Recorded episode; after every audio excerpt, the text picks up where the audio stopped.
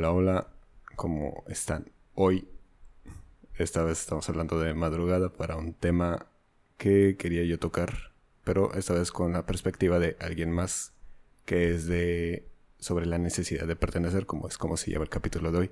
Esta vez me acompaña mi amigo Jones de Entre Ondas. No sé si te quieras presentar, Jones. Claro, gracias, eh, Rancio. Eh, pues sí, eh, yo soy Jones, ¿qué tal? Eh, muchas gracias por tenerme aquí en el programa y pues bueno, vamos a, como bien dice Rancio, pues vamos a intentar desentrañar esta cosa que es el, el sentimiento exacerbado de pertenencia a los grupos y el tribalismo. Sí, quisiera comenzar hablando un poquito más de qué es tu percepción de qué es lo que, ¿cómo decirlo? ¿Cómo explicarías esa necesidad de ser de una parte, de ser de algo, de un conjunto, pues? Pues mira, dicen que origen es destino, ¿no? Entonces yo creo que simplemente en la misma medida que, que tenemos, por ejemplo, necesidades, ¿no? Tenemos las necesidades, como pudiera recorrer yo a la pirámide de necesidades de Maslow, creo que se llamaba. Entonces, eh, creo que eh, en la medida que, pues, evidentemente satisface esas necesidades, llegan las de las que son más subjetivas, las que son más de valores y criterios que tenemos, y entre ellos, pues, está ese de, pertenencia, ¿no? Entonces, creo que es, en mi opinión, lo que yo sé, pues es a veces inherente al, a cada humano, nada más que lo racionalizamos de distinta forma. Al menos de forma inicial diría, diría esto, pero este, ese sería como que mi comentario inicial. Sí, creo que tengo un sentimiento parecido a ello. Es más o menos una necesidad, supongo que visceral, porque pues lo que nos gusta o no, algunos este, somos seres sociales, tenemos que estar a fuerzas siendo parte de un grupo. O sea, por más que te guste la idea de ser ermitaño y el ostracismo, no puedes realmente solamente irte y ya. O sea, hay casos, obviamente, pero esto no es la norma en lo absoluto. Y más ahora, como se nos presenta la socialización en lo que es la era digital, que es la era que nosotros nos tocó, de hecho. Como parte de los últimos millennials, este, nos tocó el salto de la de la época de los 90 hacia la era digital de los 2000, como ya ahorita ya está al auge, a su máxima expresión con esto del 2022 y después de pasando la pandemia, pues más que nunca se nota el poder que tiene esta... ¿Cómo decirlo? Que tiene nuestra plataforma perdón, las plataformas que se nos ofrecen. Ya estamos hablando de metaversos. Sí, ya estamos hablando. Ya estamos hablando de Tienes razón, o sea.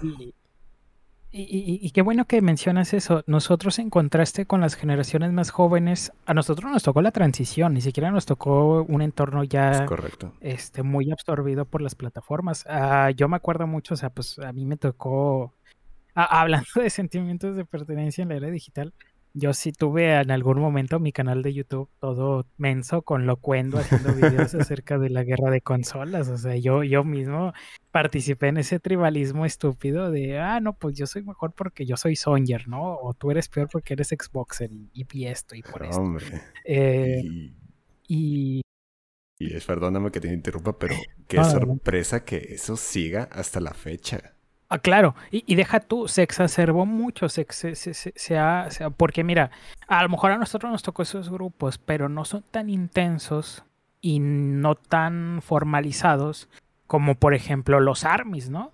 Tienes ahora los armies, o sea, los armies ya son la versión última de esos fandoms que, que existían antes, ahora estas son versiones muy avanzadas, porque literal me ha tocado ver que hay armies que funcionan como organizaciones no gubernamentales. Literal, tienes, hay armies en las cuales hay incluso eh, subgrupos de asesores legales, médicos y así, porque entre ellas mismos se ayudan.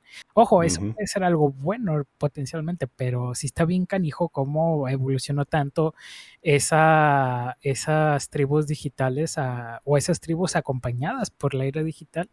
Eh, a nosotros nos tocó una transición, pero yo volteo a ver ahorita la, banda, o sea, eh, eh, por ejemplo, en el TikTok, o sea, como mucha gente usa TikTok para tantas cosas, para buscar tutoriales, o sea, se volvió casi un propio buscador digital, un propio buscador de internet del TikTok. Acabe como comentario de que puede que haya una confusión para ustedes de que Army se asocia con fans del grupo de BTS, pero nosotros estamos hablando de que en general Armis nos referimos de que a cualquier cosa. Porque realmente cualquier otra, cualquier cosa como un programa o un medio, prácticamente cualquier medio a, la fecha de hoy ya tiene armies, pues. Gente que se obsesiona con ello. Sí, claro. Sí. Bueno, este, vamos a pasar este primero con uno de los puntos que escribí, que se llama el paso de la infancia a la adolescencia. Ok cuando somos niños, este, no percibimos tanto estos, por así decirlo, grupos que existen.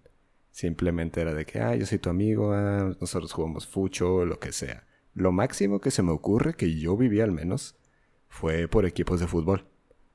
Pero pues en ese tiempo, o sea, cuando eres un niño todavía no lo personalizas tanto como para ponerte como se ponen algunas personas adultas. Ya cuando pasamos a la adolescencia es cuando ya comienzas a notar esas segregaciones que se hacen entre grupos que por cosas tan raras como gustos de vestimenta y así. No sé si a ti te pasó algo parecido, Jens.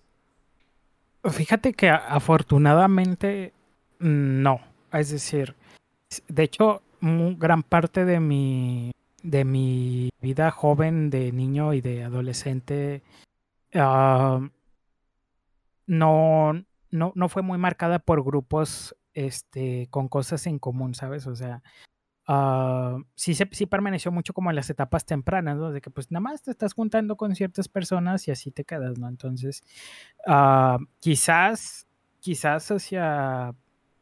No, de hecho creo que no, o sea, siempre creo que como esa parte de, al menos en mí, siempre me ganó mucho eso de, pues no, o sea, no, mm, procura evitar ese tipo de, de asociaciones porque, ah, digo, quiero pensar que en ese entonces yo lo veía como que luego generas como que un pensamiento único, ¿no? entonces, entonces, quiero pensar que en ese no lo veía así, porque sí, o sea, si, si, si hago una regresión en el tiempo y veo mis grupos de amigos a lo largo del tiempo, no, o sea, todos éramos muy dispares, no teníamos como que una, nos uniese como que la vestimenta, nos uniese como que, ah, bueno, a todos nos gusta la misma música, o somos fans de un equipo de fútbol, o somos fans de tal persona, no, para nada.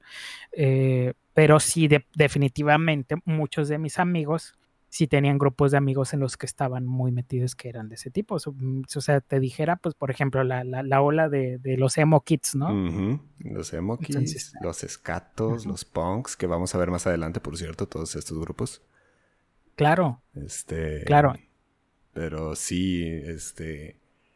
Es en esta fase de nuestra vida cuando empezamos a notar de que estas distinciones que nos hacemos mutuamente y no sabemos realmente por qué.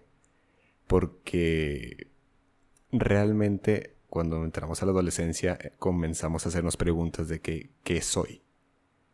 Y al momento de pensar en el qué soy, te da ese miedo de ser algo que sea solamente tú o sea, te da miedo de quedar en el mismo ostracismo que ya había mencionado por el simple hecho de no tener los mismos gustos o no pertenecer a cierto grupo de personas, perdón.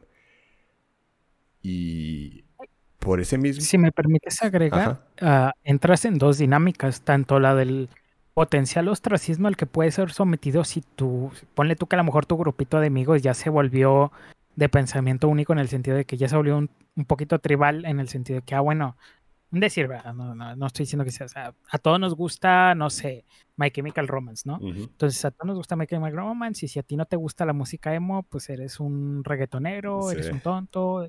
Entonces, tienes el miedo a ese potencial ostracismo y en segunda, el discurso del otrismo. Es decir, es nosotros contra, ellos. Entonces, Otra cosa que también vamos a ver este más adelante. Ajá, entonces, este, tienes esas dos dinámicas y evidentemente la presión social de que, oye, es chingado, tengo que pertenecer, porque si no pertenezco, pues ahí va muy de la mano con eso que dice, o sea, pues me estoy definiendo, es la etapa en la que me estoy haciendo preguntas como quién soy. Eh, y lamentablemente muchas veces caemos en que yo soy validado a yo pertenezco, o yo soy de, o yo soy de tales. Es correcto. Empiezas a buscar de que a dónde perteneces. Empiezas a buscar algo así como muchas, muchas cosas perdón, muchas veces he escuchado gente decir que esta es mi gente, esta es mi raza, por cosas por el estilo como equipos de fútbol, como barrios a los que pertenecen. Y pero eso de los barrios ya es meternos a otra cosa, pero aún así, aún así llevan, van de la mano con el mismo hecho de pertenecer a ser. Así, eh, de esta misma forma es como se fueron creando las tribus urbanas este, según el doctor Maffesoli, en su libro de El tiempo de las tribus, que escribió en el 2004, él definió a las tribus urbanas como la creación espontánea, sin forma delimitada y de tiempo efímero de grupos pequeños con base a ideales con una carga afectiva tremenda, que es precisamente lo que estamos hablando. Por lo mismo, sentimientos de posibilidad, porque ni siquiera estaba completamente definido en ese entonces ni lo está ahora, de quedarte solo, empiezas a buscarte una tribu y pues empiezas a basar tu personalidad en esa tribu que logras encontrar porque quieres ser parte de. lo que quiere decir también el, el doctor Maffesoli en esta definición es remarcar lo efímero y lo cambiante que es este tipo de grupos. Como por ejemplo podemos usar a los emo en ciertos lugares o países, tanto de habla hispana como de habla inglesa, existieron fases en el que los emos se pasaron a ser emos, a ser una moda que se llamaba sin en eh, los Estados Unidos. No estoy seguro, desconozco cuál es el término acá en México. Y ese mismo grupo empezó a transformarse a tiempos más modernos a lo que hoy vemos como los chicos aesthetic.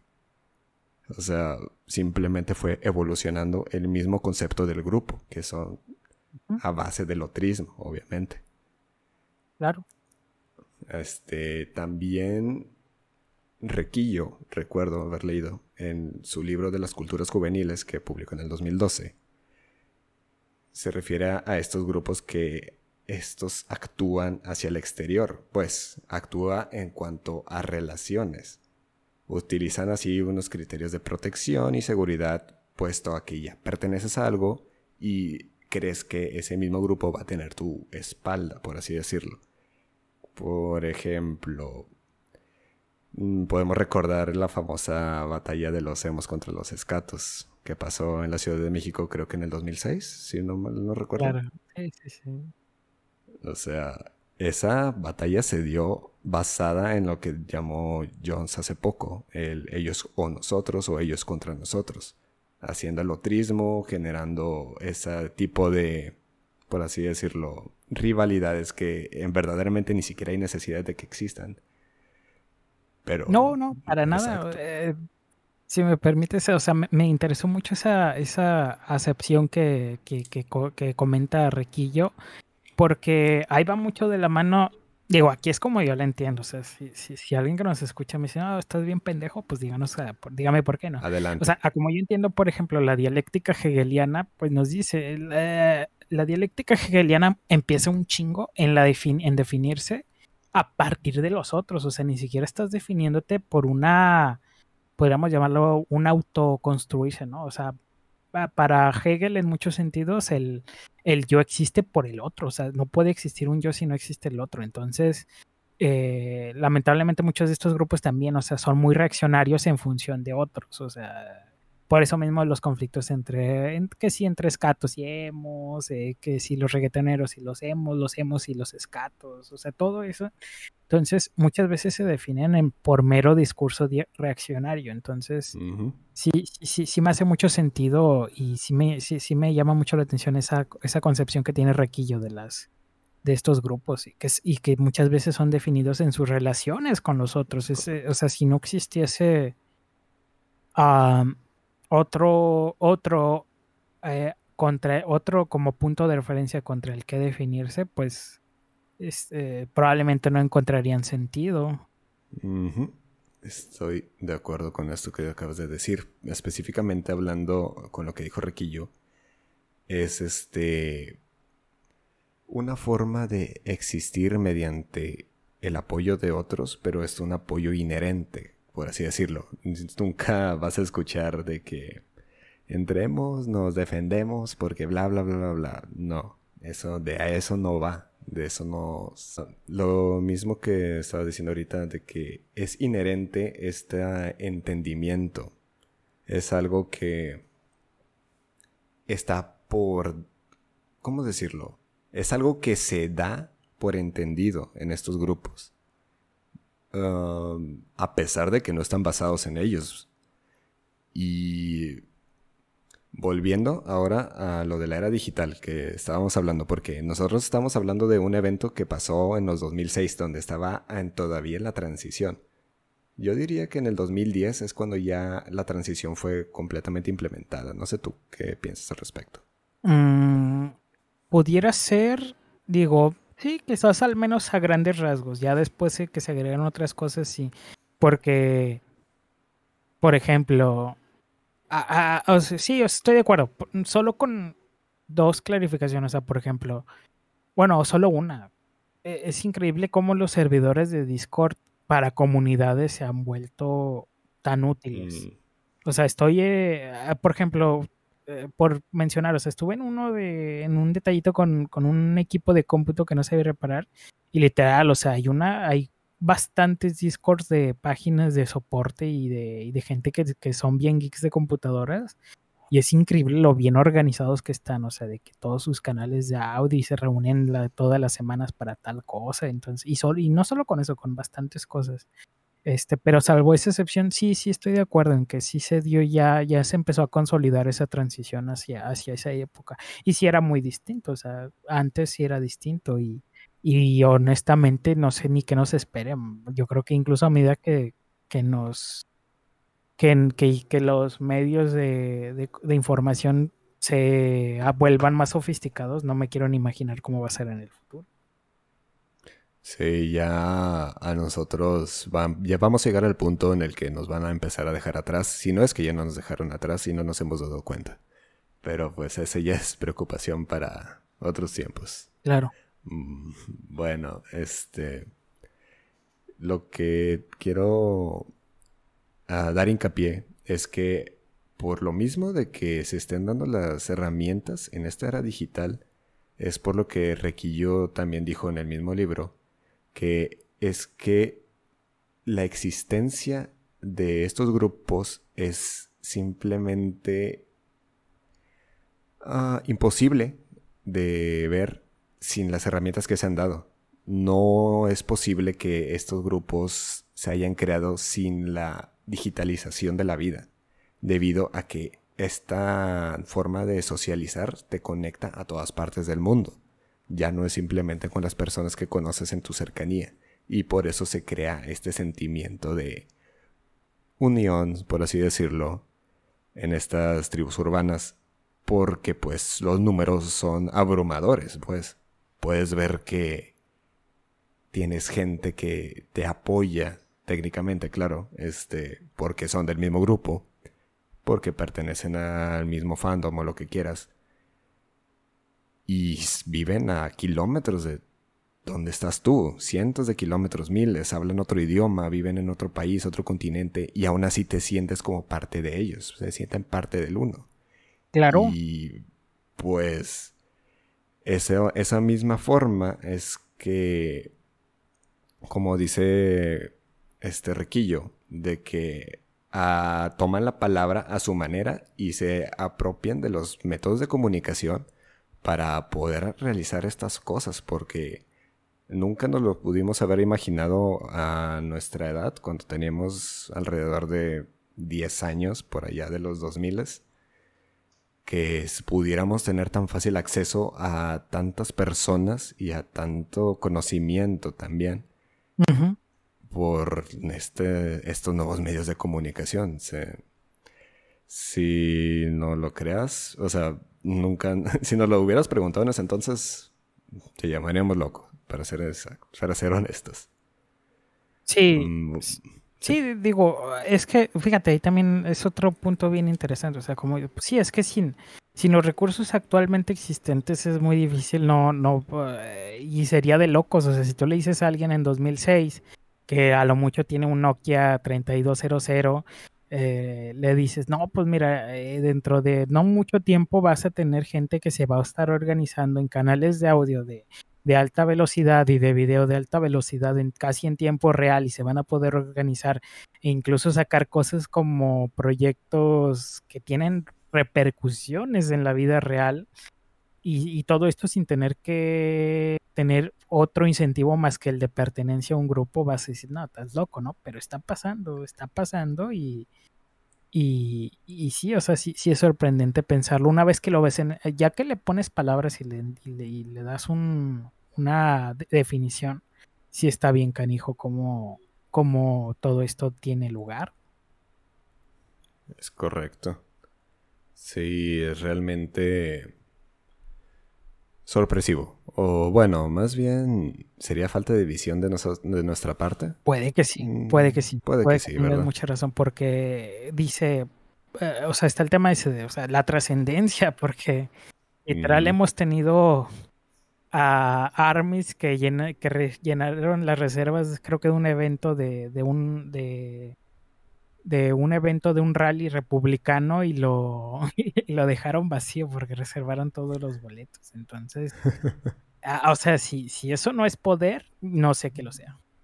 El nivel de organización, ¿no? También vale la pena recordar el acontecimiento de las stocks de GameStop por parte de una comunidad de Reddit que me falla ahorita el nombre. Pero. Los de Wall Street Bets. Ándale, estos chavos que empezaron a hacer esos movimientos en la bolsa y pues este fue el famosísimo de que, eh, pero tienen que regular eso, que decían los ricos, porque pues supongo que solo lo pueden hacer los ricos, ¿verdad? Ándale, ahí tienes otro enfrentamiento entre tribus, solo que hay más fuerte. Y, y, muy, y muy destacable, el, porque o sea, incluso en comunidad en tribu los de Wall Street Bets dicen, no, resistan, tienen que resistir, hold, hold, hold, hold, hold, y hicieron hold. Sí, hicieron hold. Pero fíjate que eso es curioso porque mucha gente de Wall Street Bets tienen muy marcadas sus este, vistas en cuanto a política, pero aún así se unieron contra un enemigo común. Y eso ya también es de destacar, pues. Y cumple mucho el, el criterio de Mafesol y de, pues es, no tienen forma delimitada este, y fueron de tiempo efímero. Así es. Y ahora que mencionas efímero, hay que pasar al siguiente tema, que es la efemeridad de las tribus. Había dicho ya el ejemplo de los emo y cómo estos fueron pasándose a otras tribus o otro movimiento más bien que se puede incluso comparar, o bueno, curiosamente más bien, se puede llevar un track de lo que pasó con la moda que ha llevado Hot Topic. Puedes ver de que este, esta empresa siempre, simplemente hizo catering al estilo de vida alternativo, pues. O sea, todo aquel que... Bueno, pues, o sea, ¿cómo, cómo definirlo? Em, para los americanos, o bueno, los adultos americanos, yo pienso que todo aquello que no sea que te guste el fucho americano o el béisbol o algo así, y irte a pasear a California y pescar un rato, no, si no haces eso, pues vives un estilo de vida alternativo, pues. Todo lo que no sea el American Way of Life, que ya sabes, este, los pais de manzana, el béisbol, la pesca, eh, el, el, estilo de vida WASP, protestante, blanco, anglosajón, todo eso, todo lo que esté desviado de eso, de esa dominante cultural es este, subculturas o culturas de, urbanas o de, o sí, y esa es la curiosidad que a mí me causa, puesto que estas tribus cambian, se desaparecen, si quieres decirlo, y pues vuelven, o sea, no se puede decir que vuelven realmente, pero los ideales que mantienen son prácticamente los mismos. Sí. Pero ahora tienen otro nombre y se visten distinto, pero siguen siendo tanto las mismas personas como las mismas cosas. Sí, claro. Y eso, y eso también lo es algo que, que recordamos, este, mencionó Requillo, este, que son tribus efímeras, pues. Incluso también lo menciona Canclini y Mafesoli. O sea, fungen como un fin, pues, las tribus al final del día. Fungen para ser un espacio en donde se puedan encontrar X cantidad de personas que gustan de la misma cosa o piensan lo mismo. Pero pues ahí yo también poso la pregunta. Entonces, ¿realmente era... ¿Cómo decirlo? ¿Era real esa conexión que existía en esa tribu?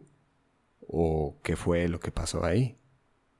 Ah, yo diría que como casi cualquier experiencia que se da en comunidad es muy auténtica, es simplemente uh, cómo la procesas después de, ¿no? Porque, por ejemplo, o sea, que si he estado en alguna dinámica como de tribu, sí, sí he estado, pero es más como procesas lo que viviste ahí, porque si, mientras que sí puede haber gente que no sepa como que soltarlo una vez que ya acabó su, su periodo efímero, porque es efímero, mucha gente se queda colgada pero aquellos que ah, entienden esa naturaleza efímera de, que ya, ya acabó el proceso de ese grupo, pues al final muchas veces continúan siendo amigos o conocidos después de eso. Entonces, este, pues sí, yo, yo siempre voy a ser muy de que, pues sí, o sea, la experiencia en comunidad es muy bonita y todo. Bueno, más que comunidad en tribu, porque sí hay como que diferencia en tribu, este, pero hay que hay que aceptar que su naturaleza efímera. Sí, y el problema también recae en cuanto a las personas que se quedan colgadas puesto a que no están listas para seguir a, pues, ir a lo que sigue, pues ahí provocan problemas para todos. Sí. Pero bueno, eso ya, eso ya es lo deben trabajar con un psicólogo, ¿verdad? Ahí no hay mucho que nosotros podamos hacer. Claro. Oh.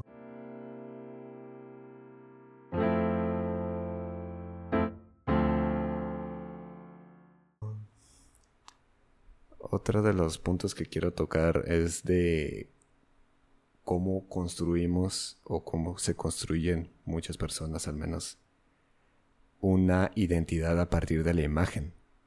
Híjoles. Esto es algo bastante común realmente, porque mucha, mucha, mucha gente ni siquiera lo nota, pero tú, tú puedes incluso estarlo haciendo ahora. Sí. Este, sobre todo en esta, volviendo a lo mismo, perdónenme, pero a la época digital que estamos viviendo ahora, ves todas estas corrientes que están de moda y simplemente estás siendo atraído a ellas. Te ponen unas personas idealizadas que realmente no sabes si se ven como se ven y tú quieres verte como ellos.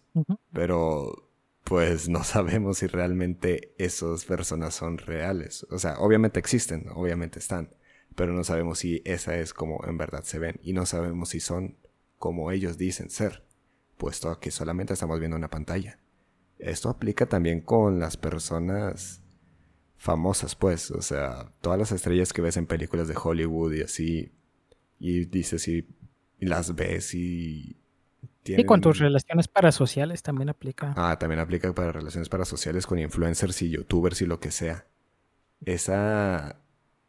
esa personalización que usas como una forma de crear tu identidad, pues es este, yo diría, al menos yo pienso, que es peligrosa, puesto a que te encierras a crearte tu personalidad por ti mismo. No sé cómo explicarlo bien sin que sonar malo.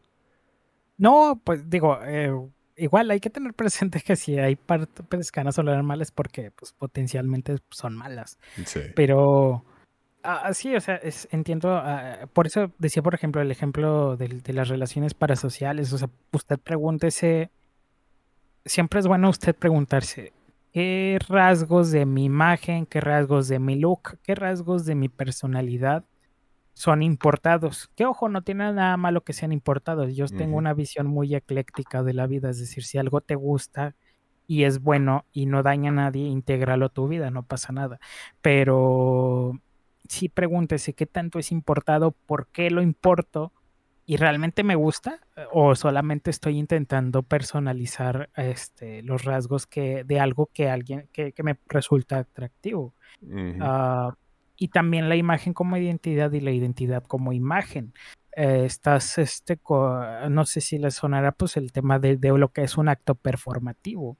Eh, estás eh, puede que a lo mejor tú tengas un eh, sentido de pertenencia por la mera imagen incluso. O sea, tú crees que ah, yo de, de, morro tenía un amigo, amigos que, o sea, no eran, no son racistas ni, ni, nada, pero les mamaba mucho la estética de los uniformes de Hugo Boss de, de la Alemania Nacional Socialista. Entonces, este, y pues aquí no, pues eh, digo, hay mucha gente a la que les agrada, o sea, se ven bonitos, pues sí, sí se ven bonitos. Están bonitos, pero, pues la carga que tiene. Ah, exactamente.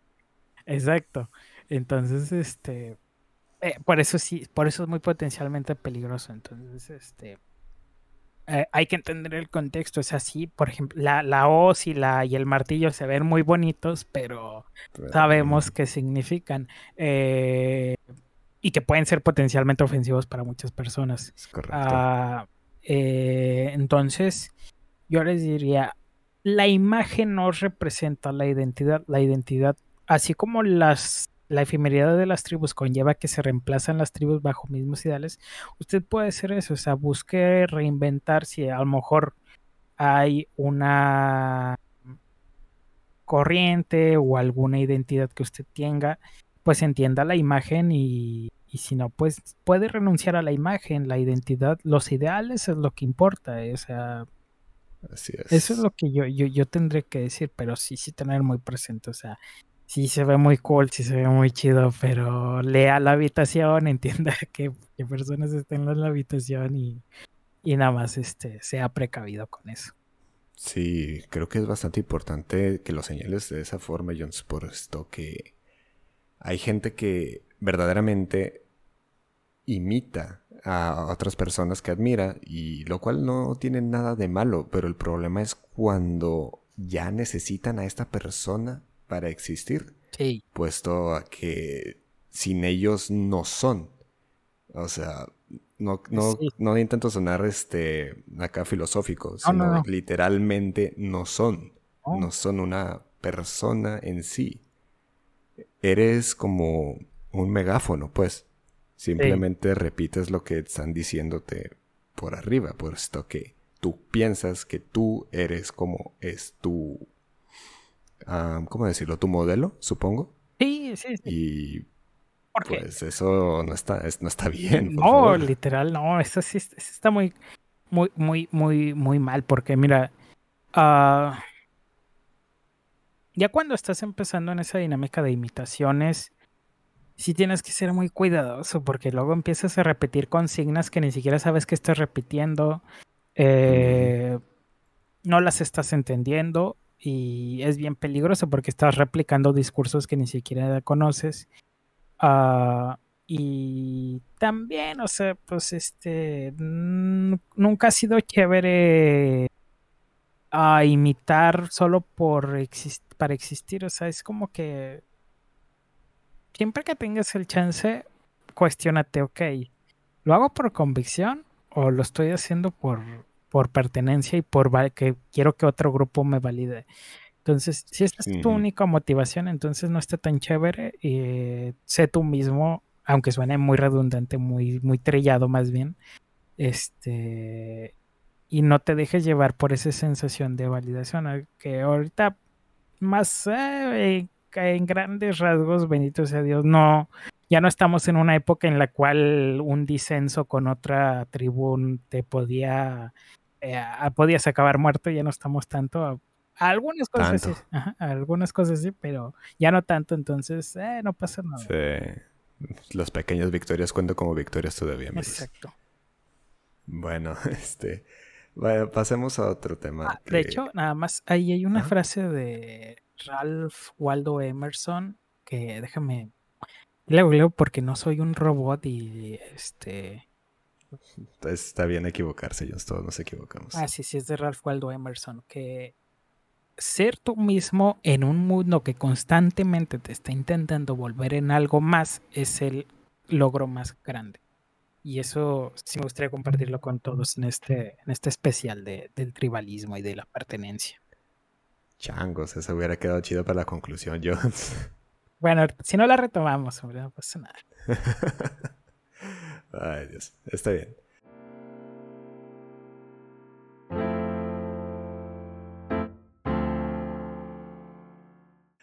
Bueno, este, ahora quisiera tocar otro tema, este, ahora ya enfocándonos a nosotros, que somos latinoamericanos, sin ofender a nuestras personas, que si, si es que alguien de España llega a escuchar, ¿verdad? Este, pero pues, discúlpenos, pero lo que vemos es lo que estamos acá. Este, y es sobre esta dialéctica que tenemos nosotros en cuanto como latinos que somos. Esa cultura tan diferente que tenemos y cómo esta puede ser peligrosa. El pertenecer a ser latinoamericano también yo considero que como, bueno, ya he mencionado mis posiciones sobre el patriotismo y de que siento que estorba más de lo que ayuda, si soy sincero, pero eso también aplica para este sentimiento de pertenencia a ser latinoamericano. Porque, ojo, una cosa es estar orgulloso de ser latino, y lo cual apoyo y aplaudo siempre. Pero otra cosa muy diferente es excusar tus actitudes malas en ser latino. No sé si me explico. Sí, no, sí, totalmente. O sea, y esto... Ah, no recuerdo el escritor, pero uno dijo, o sea, pues prácticamente todos los sismos son potencialmente malos, o sea, porque por ejemplo el patriotismo, eh, el show es que no es otra forma más que llamarle el chauvinismo. Yo por eso cuando puedo no uso el término patriotismo, uso el término chauvinismo, eh, porque es y va muy de la mano con ese excepcionalismo. Este va más esto usualmente lo escuchas más en discursos de la izquierda, que es el excepcionalismo americano, que es este cómo los estadounidenses se ven como este el país garante de los derechos humanos en el mundo y la policía del mundo y por eso y que tiene casi una el tarea asignada casi divina de que tiene que cuidar al mundo y tiene que ser el líder del mundo muy de la mano con el destino manifiesto que es la doctrina con la que este colonizaron el, el oeste salvaje este Ah, entendiendo que era como una misión casi divina. Entonces, ahí, va de nuevo, y ahí va más una dinámica de, casi axiológica del bien y el mal, en el sentido de que nosotros buenos, ustedes malos, entonces, eh, en el nombre de mi tribu, todo está permitido. Es decir, mis virtudes, pues qué padre, ¿no? Qué padre reconocer mis virtudes, como decías pues, acerca del orgullo de ser latino totalmente de acuerdo. Tenemos muchas cosas de que sentirnos orgullosos. De, ojo, no de ser poseedores de una cultura rica, porque nosotros no la poseemos, solamente la preservamos. Eh, Exacto. Y este, y está genial. Pero eso no nos exime de decir, ah, bueno, en el nombre de mi cultura yo puedo ser machista, yo puedo, hablando un poquito de las dominantes latinoamericanas, yo puedo ser machista, yo puedo ser un vividor, yo puedo ser un bebedor, yo puedo ser, yo puedo entregarme los excesos, puedo este, tener dos familias eh, y sin embargo ir a misa todos los domingos. Eh, entonces, todo eso, o sea, en ninguna circunstancia eh, nuestro sentimiento de pertenencia puede ser un mecanismo de justificación para eh, eh, dinámicas o hábitos malos este, en ninguna circunstancia, porque entras en una dinámica de nosotros buenos y en el nombre del bien puedo hacer lo que yo quiera, no tiene ninguna consecuencia.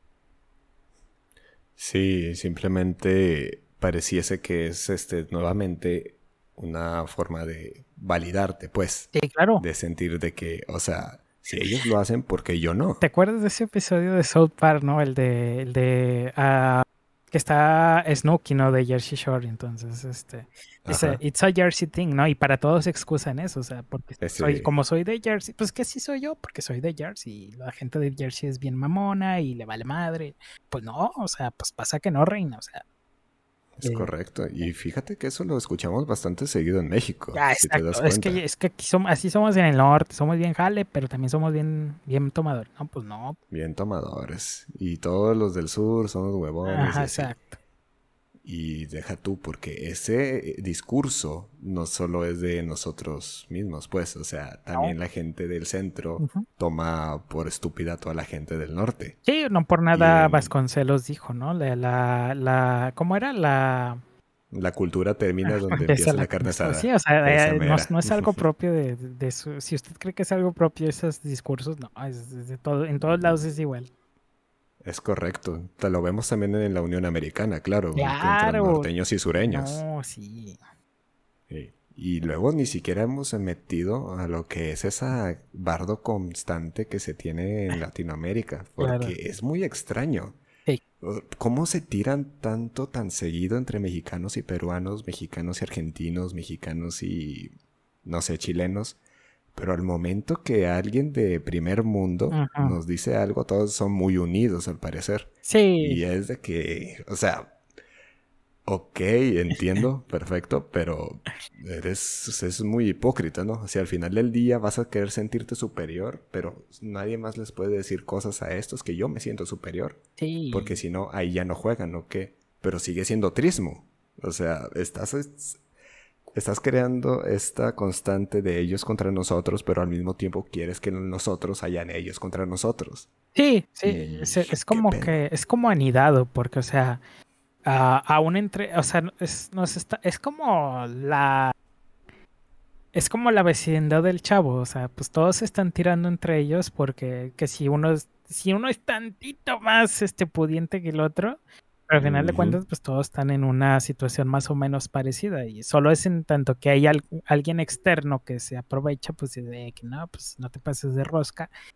Y, esa es la misma relación, es este en nuestra en nuestra propia miseria, pues nos, nos sentimos unidos. Sí, prácticamente lo dijiste bastante bien. En nuestra propia miseria nos sentimos unidos.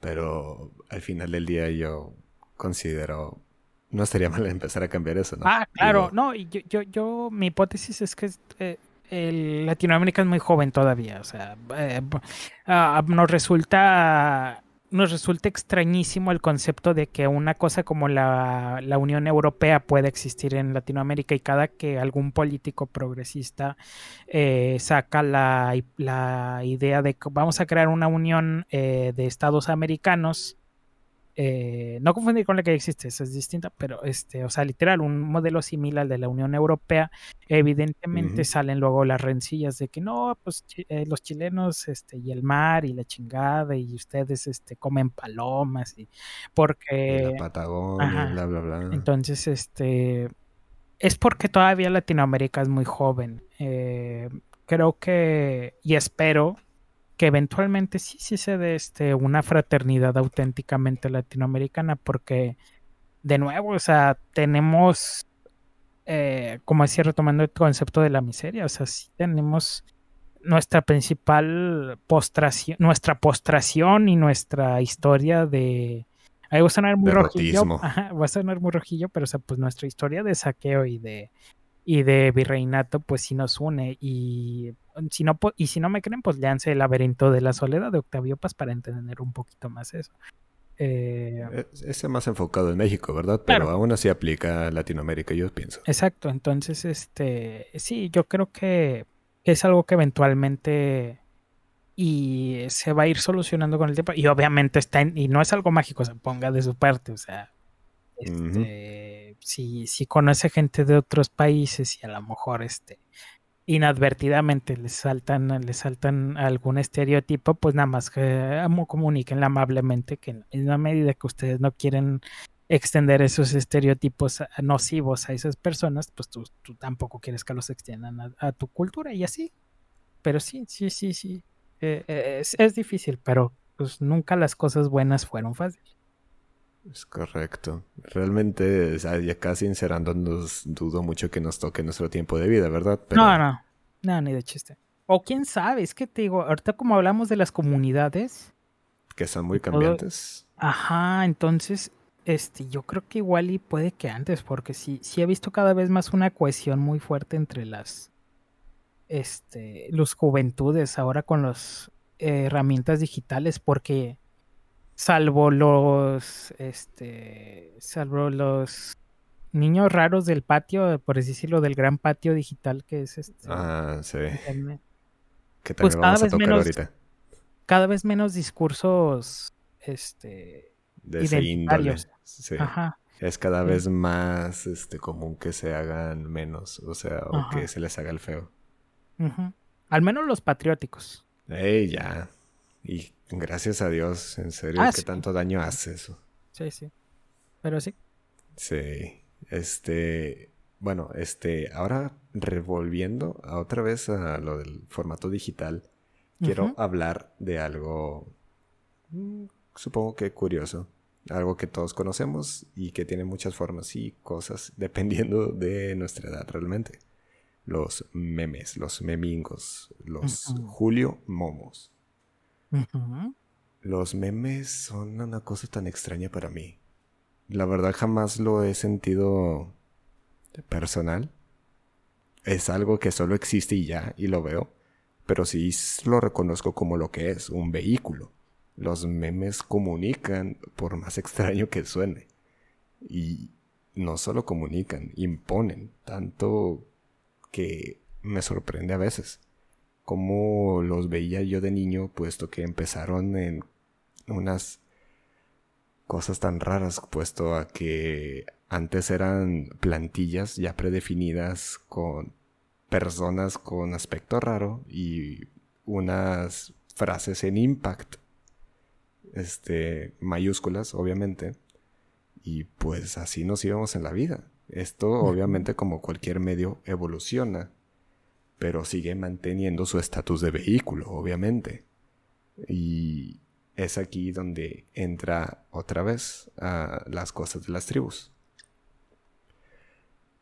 Lo que quiero dejar en claro es de que esto no se para todos los memes, obviamente, pero este sí he notado que esta dualidad tan rara que tienen de ser tanto incluyentes como excluyentes al mismo tiempo es algo que no había visto en ningún otro tipo de vehículo, puesto a que se generan una clase de guerra o por así decirlo como el gatekeeping, que no sé cómo decirlo en español, no sé cómo traducirlo. Podría ser quizás condescendencia grupal, no sé. Mm, puede ser. Y se genera este tipo de sentimiento de, otra vez, superioridad de una comunidad contra otra. En un o fiscalizar grupos, me gustó más fiscalizar grupos. Fiscalizar grupos, mm, sí, puede ser. Como se hacen de que esas batallas que, bueno, los de los Danks y los Normies, que eso ya lleva mucho tiempo. Desde nuestros ayeres, hace, uh, desde el 2012 más o menos empezó esas pendejadas. no disculpa por la palabra, pero es lo que yo los considero. Nunca, nunca he entendido eso de querer hacer de que no, ustedes no entienden, ustedes son unos normis, y luego de que lo arruinan y bla bla bla. Y pues no, no, no, no lo logro entender al final del día, pero sí veo que ese tipo de pensamiento genera los famosos grupos que empezaron en Facebook, si no lo, si no lo recuerdo mal. el famoso secta de la grasa, la legión Hulk, la legión... Mm, ¿Cuál era la otra? ¿Tú te acuerdas, John? Había otra legión. Ah, la verdad es que nada más tengo presentes esos dos que comentas. Había otra legión que no recuerdo en lo absoluto ya, pero es el, el, fin es el mismo. Actualmente hay multitudes de grupos enfocadas a cosas tan raras. Generalmente son de que en contra de cierta corriente política, tanto de izquierda como de derecha, o si no, que son para enfocarse a una persona que es desagrado, de desagrado público. Claro. Eh, ah, es que ahí le hacen el clavo. Es que el meme se volvió un vehículo, porque siempre lo ha sido. O sea, el meme, si lo relacionas con su, con su, con su definición, creo que fue de Dawkins, ¿no? El que le pues el meme es la unidad de, de transferencia de informe de cultura, o sea, eh, eh, analog, en, de forma analógica con el gen, que es la de información genética, la del meme es de la, de la cultura. Entonces, son unidades de cultura que usamos para, en este caso se pueden utilizar potencialmente para, la, para las tribus. Solo piensa, como bien decías, en la cantidad de grupos que hay de Facebook. Si tú buscas, de hecho, si tú buscas, por ejemplo, eh, hay muchas este, páginas de memes específicas para grupos o, cosas, por ejemplo. Está el de Monstruos, Metaphysics, Memes, o sea, es, son memes de metafísica o memes de, medio de medioambientalismo, memes de comunismo, memes de, uh, de K-pop, memes de la escena pop, memes de la escena emo, memes de, de, de, una, de una personalidad en específico. Memes de géneros musicales, memes, de, películas, de, cómics, de, de compañías de, cómics. sí, sí. Entonces, este, sí se volvió un vehículo para hacer este una especie de, de transferencia y de, y de preservación de la cultura de cada subcultura o cultura a nivel grande, porque están los memes eh, que en su universalidad son para todo el género humano, pues por ejemplo, a lo mejor el meme de de unos pedillos, ¿no? El meme de unos pedillos lo puedes usar para mucha, una universalidad de cosas y por eso cualquiera le puede entender, pero se puede usar específicamente para grupos, ¿no? Pues digamos que hacen un meme de, de cuando le preguntan a Argentina qué pasó en los noventas con las Falkland Islands, pues le pones unos pedillos, ¿no? Entonces, este, es algo que todo el mundo entiende, pues. Ajá, exacto. Entonces, este, sí, sí, sin problema, eso puede ser el meme como o sea, antes le llamábamos propaganda, pero pues ahora son memes. Y ojo que la propaganda sigue existiendo, pero ahora son, no es más inteligente, ¿verdad? Ah, eso sí, eso sí, es importante matizar eso. Sí, o sea, tal vez no sea, no llegue a tal, pero pues solamente hay que mantenerlo ahí de cuidado. Y bueno, este, al final del día, lo que quiero llegar con esto de mencionar a los memes, pues es que mucha gente los toma de que y los da por sentados y los dan de que, ay, pero pues es solo meme, es solo oh. humor, no sé. O sea, sí, supongo, podrías decir que sí, pero no podemos no darle su estatus de vehículo, puesto a que sería a minorizar lo que está generando esto, porque puesto que es un movimiento cultural completo, lo vemos y no lo podemos negar. Ya hubo veces en los que en años anteriores sí se quiso negar y vimos cómo fracasó rotundamente y tenemos que darle lugar como tal. Y bueno, muchachos, este, ya para concluir esta parte de los memes, ¿algún comentario que quieres agregar, Jones? Pues no, fíjate, digo, siendo alguien que, que, ha, que ha intentado ver el meme de muchas formas, este, Sí, o sea, estoy de acuerdo en que no debemos subestimarlos, son, son unidades de cultura importantes. Uh, quizás en el futuro, cuando los arqueólogos digitales estén viendo memes y les estén dando dar sentido, eh, pues no les den sentido, pero ahorita son importantes y recuerde que usted no es inmune a la propaganda. Recuerde que usted no es inmune a la propaganda, cuestionese todo, por favor. Bueno, este, y siguiendo con los temas, ahora quiero tocar uno más serio, por así decirlo, que es el rechazo. El rechazo asusta a todos, es algo universal. Todo el mundo le tiene miedo a no formar parte de algo que quiere formar parte. Lo dijo Wincourt en el 2019. Pertenecer o ser repudiado por formar o no formar parte de ese algo es una marca fundamental en el proceso de la construcción de la identidad en los adolescentes y sus redes próximas y virtuales. Esto lo escribió en el Robinson Crusoe tiene un celular y la conexión como estrategia de control de la incertidumbre, escrito en el 2009. Esto es algo que todo el mundo ha pasado, yo siento. No solamente en la adolescencia, sino también en la infancia y en la vida adulta. O bueno, puede que en la infancia no tanto. Pero ya sin divagar tanto, este... El rechazo es una cosa que a todos nos puede pasar. No somos mágicamente perdonados de esto, pues ese mismo miedo que se tiene al rechazo es también lo que hace que se genere este tipo de comentarios que ya hemos hecho, sobre todo específicamente hablando del de la imagen como identidad. Por el mismo miedo al rechazo están formando este tipo de identidades, este tipo de personalidades que realmente no tienen piso alguno pero el simple miedo de evitar el rechazo, pues, es este suficiente para mantenerte en ese punto raro en el que realmente no sabes si eres tú o es alguien más lo que se está, lo que ves en el espejo, pues. Y ya eso son palabras muy mayores. Este, no sé qué pienses tú respecto a eso.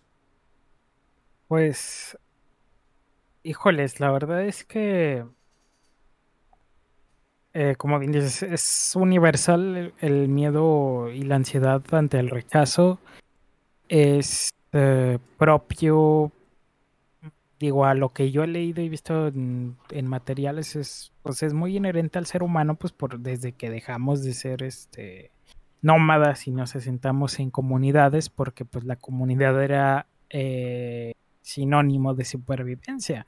Quien, se quien se saliese del grupo, pues era, era, un, era estar bajo tus propios medios.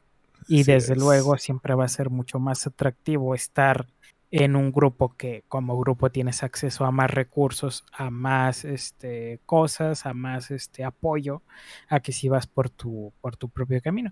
Eh, obviamente esto en el paleolítico pues era útil, ¿verdad? Pero ahorita ya no. Entonces, este, eh, sin embargo, pues es nuestra herencia de nuestro cerebro reptil y de nuestro cerebro de chango. Entonces, eh, sí hay que discernir eso. Eh, no entender que nosotros valemos ya desde el momento en el que somos personas, somos una, una, entidad consciente. Ya tú ya eres un ser, no necesitas este ser validado dentro de un subgrupo, porque para empezar, muchas, lamentablemente muchas veces la gente se le cierra el mundo a un grupito en específico y dice, no, es que si yo no soy ese grupo, no voy a ser, yo no puedo ser porque, porque yo tengo que ser como ellos, yo tengo que ser de ellos. No, este, eso no te define como una persona ni como un ser válido. Eh, solo piensa en los 7 mil millones de, humanos que hay en este mundo solo por pertenecer a un grupo que, este, tú ya perteneces a ese grupo de 7 mil millones de humanos que habitan este planeta. Entonces, este, ya créeme, ya eres parte del grupo más importante. Ya de ahí son subgrupos y, no importa, o sea. Ah, y en primer lugar, si, si esas personas se están rechazando, pues algo tienen mal esas personas al, intentar, al rechazarte así. No tienes por qué tu identidad no va a depender de eso. Le dije en algún momento a una amiga, yo la vida, mi concepción de la vida son como círculos, ¿no? Círculos que están contenidos uno dentro de otro. Eh, el primer círculo siempre, siempre debe estar calibrado tu diagrama conceptual en, tu, ti mismo, tu círculo.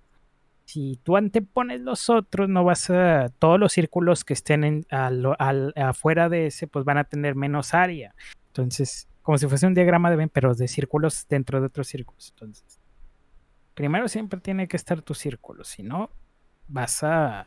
Vas a batallarle porque no va a haber espacio para ti. Entonces, este. Siempre, o sea, no pasa nada. Y si esas personas te están rechazando, pues ellos se lo pierden. No te no te claves. Y sí va a ser muy difícil, sobre todo si estás en un proceso de mucho enganchamiento, como una especie de limerencia grupal.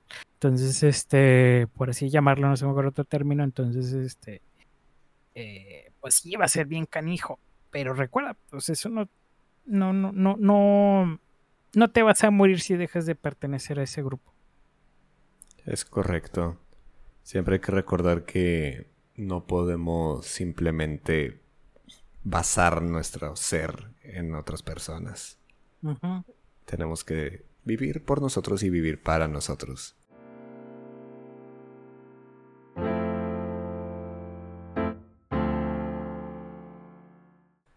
Y haciendo este comentario pasamos al siguiente punto, que es, de hecho, viviendo a partir de otros. Esto es relacionado a terceros y las famosas relaciones parasociales. Que, ojo, que ahora, ahora se hablan mucho de ellas, no significa que no existiesen en los tiempos claro. viejísimos. Incluso en los 800 podían existir estas relaciones. ¿Qué es una relación parasocial? Pues, por así decirlo, es este una relación unilateral que formas con alguien o algo que no va a ser actor de reciprocidad. En ese mismo contexto, entonces lo que se genera es una fantasía, una idealización de esta persona o grupo o lo que quieras que sea. Y pues empiezas a generar problemas para ti o empiezas a generar una fantasía que en el momento que se pueda romper esta fantasía puede provocarte graves problemas a ti mismo por lo mismo de que estás asumiendo cosas que no sabes si son de verdad. Claro. Esto aplica para muchas cosas. Aplica para influencers, aplica para grupos, aplica para youtubers, aplica para artistas también este, no, no veo la forma para hacer mucho hincapié en lo importante que es en no generar esta relación en lo absoluto. Mucha gente debate en cuanto a si está bien tener esa relación parasocial con los influencers o youtubers o lo que quieras. De que, ah, pero es que se siente bonito. De que, ah, pero es que esto me ayuda a seguir. Y yo soy constante en ello, en que no, tiene que ser tajante esa línea entre influencer o lo que sea y persona, puesto a que se generan no solamente este, problemas emocionales, sino conductas que son, pueden ser, llegar a ser peligrosas. Tal vez, Jones, tú no estés al tanto de esto, pero últimamente en la comunidad de Minecraft ha habido unos problemas en cuanto a uno de sus más grandes exponentes en la actualidad, que es Dream. Este chavo, este chavo porque es un chavo, tiene 22 años, ha tenido pues ciertos problemas controlando su temperamento. Este, en las redes sociales se suele pasar de que te insulten debido a que tienes un estatus grande y pues es solamente cosas que pasan. Hay gente que simplemente basa su existencia en odiar a otras personas que de hecho también aplica a eso de la imagen como identidad de vivir solamente para odiar, pero eso no, no lo considero importante, así que lo voy a dejar ahí. Este, en esa afán que tienen esas personas de querer pulsar botones y generar una reacción de ti, lo que tú haces como creador de contenido o persona madura, pues, o persona con mucho poder de convencimiento por lo mismo de que eres influencer y que tienes influencia sobre muchas personas, lo normal que hacen estas personas es ignorarlo, pues, bloquearla a las personas que vienen a molestar y ya, problema solucionado. Esta cosa no la hace Dream. Este, lo que hace Dream es si alguien dice algo que no le parece, él le contesta con su cuenta con 12 millones de seguidores y ni siquiera ni siquiera tiene que contestar de que cosas amenazantes ni nada, simplemente es un tú eres tonto o algo así. Y, y ya. Y este así lo deja él pero no se da cuenta de las repercusiones que tiene que le contesta a una persona sin un backup, por así decirlo, sin, sin refuerzos como los millones de personas que siguen a Dream. Por esto ya ha pasado de que a seis personas distintas, no, perdóname, eran dos, a dos personas que simplemente este hombre les contestó fueran doxeadas Simplemente por el hecho de que les contestó Dream. Miles y miles de amenazas de muerte, de amenazas de voy a ir a tu casa y te voy a hacer cosas horribles e inimaginables. Y simplemente pasaba. Y estas personas tenían que borrar sus cuentas, tenían que cerrar todo y tenían que desaparecer de la faz del Internet, puesto que recibían amenazas. Y aquí el problema recae a la reacción que tuvo este mismo Dream después de saber estas cosas. Bueno, antes de saber en sí lo que pasó a detalle, de que a esta persona en específico que te digo que fue doxeada, lo que puso Dream en una cuenta privada, por así decirlo, pues digo entre comillas, porque pues este realmente no es privada, todo el mundo sabe que es de él. Y él ponía de que le encantaba cuando las personas cerraban sus cuentas de Twitter. Porque él en su cabeza pensó de que él ganó la pelea, pues. De que, ah, yo gané con mi super comentario. Ya esta persona me dio la razón y no, ni siquiera hizo mención de lo que hicieron sus fans. Hasta que después empezó a hacer trending un hashtag en el que decía de que, eh, güey, ¿qué pedo? ¿Qué te pasa? ya salió a medio defenderse y digo medio por esto que su elección de palabras deja mucho que desear. Porque él ha dicho, él dijo, bueno, en un este stream de que si tienes un número de follows chiquito y te doxean, no hay pedo porque no, es muy poco probable que pase algo. Y ahí fue todos de que estaban criticándolo de que cómo puedes decir eso. Sabiendo la influencia que tienes, no puedes simplemente hacer ese tipo de comentarios. Y es ahí a donde yo quiero volver a hacer hincapié con eso de las relaciones parasociales. ¿Por qué creen que estas personas que a las cuales Dream respondió recibieron estas amenazas? Por eso mismo, de esa relación parasocial extraña que crearon, esa idealización de Dream hace que estas personas quieran defenderlo. Y por alguna extraña razón, lo primero que se les ocurre en su cerebro es pues doxear gente. Y no sé qué pasa ahí. Yo pienso que son porque son niños y no, no dimensionan las consecuencias de sus acciones, de lo grave que es esto. Y así que ahí está mal los fans, puesto que actúan sin recato y tanto Dream, puesto que no les pone un estate quieto. O sea, pues, porque sí, él puede decir las veces que quiera de que no apoya el doxeo, porque pues, no, qué sorpresa, güey. No, nunca dudé eso. El problema es que debe empezar a entender él lo que pasa. O sea, no sé cómo explicarme. Si sabes que si vas, si al responderle a una persona vas a generar este tipo de ataque de tus fans, no le respondas a nadie. O sea, tienes que... Bueno, O sea, eso es lo que pienso en cuanto a, pues, lógica, ¿verdad? Porque, pues, él debería tener del derecho a, pero también debe pensar en las consecuencias que se generan, pues. Y es eso a lo que yo voy, otra vez, regresando a la relación parasocial.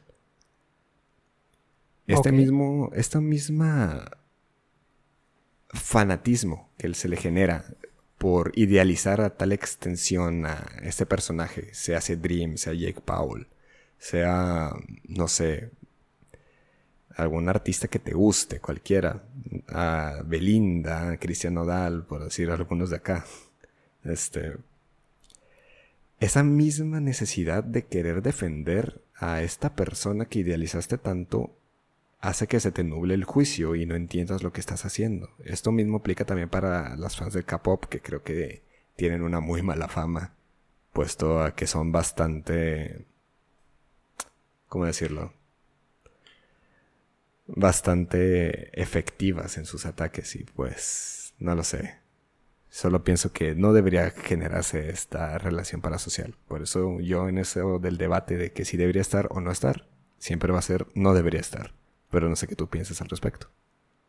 Pues mira, las relaciones parasociales pueden ser, pueden tener efectos positivos en el sentido de que,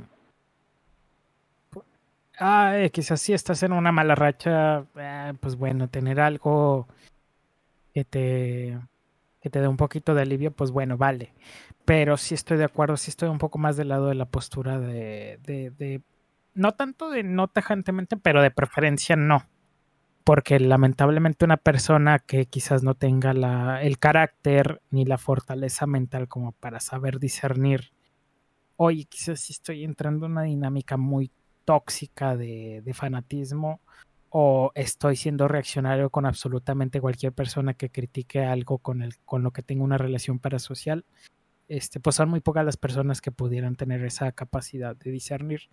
Eh, ejemplos, pues hay muchos, ya mencionaste algunos. De hecho, me gustaría tomar a colación un caso en el que a mucha gente se le, se le atravesó el tribalismo, dos tribalismos distintos, que fue el caso de Doja Cat por su comentario sobre Paraguay. Este, Hubo mucha gente que estuvo, tuvo competido el, el su, su, fanatismo para con Doja Cat y su fanatismo pues para con su, con su ideal latinoamericano de que, este, ay, híjoles, este, y hubo algunos que les ganó el fanatismo por Cat. Dicen, ay, no, pero pues es que ella es así. Y de nuevo, ahí vas de nuevo a justificar este, personas por tus relaciones parasociales. O, este, o los que se exaltaban del otro lado. Entonces, este, hay un muy buen ejemplo. Eh, así que sí, o sea, mmm, creo que en la medida en la que seamos conscientes de nuestras relaciones parasociales, las podemos tener en una dimensión saludable, pero de preferencia sí es no tenerlas. En eso sí estoy de acuerdo. Ah, yo mismo tengo mis propias relaciones parasociales. Evidentemente, en el momento en el que me vuelvo consciente de ellas, pues ya entiendo, ah, bueno, lo puedo ver más como sé cuándo estoy fangirleando y cuando pues no, si la persona la cajeteó, pues a chingar a su cola, ¿no? Entonces, este, eh, digo, ahí en algún momento habrá que hablar, este, quizás en otra transmisión acerca del culto a la personalidad y de, este, y también de, no, pues sí, sobre todo eso, del culto a la personalidad. Entonces, este, y, y entender que muchas veces, eh, y sobre todo eso que dice, o sea, la parte unilateral, es vital entender que esta, esto es una característica específica de este tipo de relación. Es unilateral. No estás recibiendo nada de la otra persona, no estás, este, no, pero es que, no, pero es que me hace sentir muy bien. Sí, pero igual y pregúntate, ¿qué es lo que te hace sentir bien de esa relación? ¿Te hace sentir bien que estás identificando virtudes o características que para ti son ideales a los que aspiras tener o que te parecen buenos? Entonces, igual lo que te interesa no es esa persona, esa personalidad, ese grupo, eso en específico, sino las virtudes que representan o las cosas a las que apela en tu sentido de la estética. Esto quisiera traer un poquito también al lado de la limerencia porque recientemente atravesé un caso de eso yo y, y empiezas a exacerbar las cualidades de una persona y empiezas a justificarle cosas que dirías en otras circunstancias no me agradaría, pero se las estoy dejando pasar. Entonces, este, muy importante eso. Entonces, eh, solo quisiera como para este, amarrar bien eso, o sea, sí, estoy de acuerdo. Lamentablemente la relación parasocial en casos específicos puede tener algunas cosas buenas, pero desde preferencia no tenerlas. Y si se le tiene relaciones parasociales, es vital ser consciente de ellas para saber cuándo es un amistoso fangirleo y ya cuando es realmente o sea, usted pregúntese si me estoy viendo escribiéndole mensajes literal de discurso de odio a una persona porque está, porque mi relación parasocial está diciendo que lo haga igual y ya estás haciendo algo mal. Entonces, si de preferencia no tenerlas y si ya las tiene, ser consciente y si una vez es consciente puede disolverlas, disuélvalas. Es correcto. Sí, me parece perfecto eso porque ah, pues... y nada más un paréntesis. Ajá porque vi como comentaste, por ejemplo, lo de que se puede dar en, en, infantes más, pero eh, es creo que es indiferente. O sea, hemos visto. Ah, claro que sí. Solamente digo que. No, perdóname, no era de que en infantes se hace más, sino los infantes, en el dado caso de que te comenté de Dream, Ajá. no miden las consecuencias. Ajá. pero, pero, no solo ellos también, o sea, ya una ah, vez uno ya está enculadísimo con una relación parasocial, ya no hay vuelta atrás. Y para coleccionar más un ejemplo, pues por ejemplo, el, el, de Bjork, el vato que se obsesionó con Bjork. O el muchacho que mató a Lennon. Ándale, entonces, este, sí, o sea, este, para que usted si tiene un conocido aunque sea grande y esta pues igual no está de más comentarle sus las dinámicas en las que se está metiendo esa persona no son saludables. Dale un chequeo de realidad, es por su bien. Sí. Y bueno, este haciendo un puente, algo que quiero tocar así muy levesón. Ok. Logrando a través de terceros. Híjole. Estos oh. tipos me me desagradan en general. Ajá ustedes saben perfectamente quiénes son. Tal vez no sabe qué, de qué estamos hablando, pero sí saben qué personas estamos hablando. Este, un ejemplo light son los equipos de fútbol. Tu amigo mexicano debes tener a fuerzas un amigo que es muy fan del Real Madrid, del fútbol, el Fútbol Club Bayern Múnich, tal vez de Liverpool, Fútbol Club también. O quizás tengas amigos que sean fans del River Plate, del Boca Juniors, del Flamengo brasileño. Y te has de preguntar por qué esta persona es fan de estos equipos que no tienen nada que ver con él. Puesto a que, y esto no aplica a todos, ojo, están logrando a través de ellos todos los equipos que mencioné son equipos considerados grandes en, la jerga del fútbol. Y es cierto, son equipos ganadores, son equipos multicampeones en varias competiciones. Aquí el problema es que este tipo de personas usan su fanatismo a estos equipos como una forma de discriminación hacia otras personas puesto a que ser fan de un equipo de fútbol no hay nada inherentemente malo, pero si utilizas ese fanatismo para hacer menos a otros, pues ahí es donde empieza a haber el problema. ¿Tú te has topado con alguna clase de esas personas, Jones? Sí, claro, bastante tiempo y... Y pues bueno, es que esa es una realidad, sobre todo la del fútbol es muy específica y muy, al menos para lo que entiendo, pues en la cultura mexicana, o sea, Ah, pero no sé si vamos a hablar de una vez ya de, lograr a, través de, de mm. terceros para como para ampliar un poquito, pero sí, adelante. Nomás empecé con el ejemplo light, pero ya vamos, ya pasamos a los feos.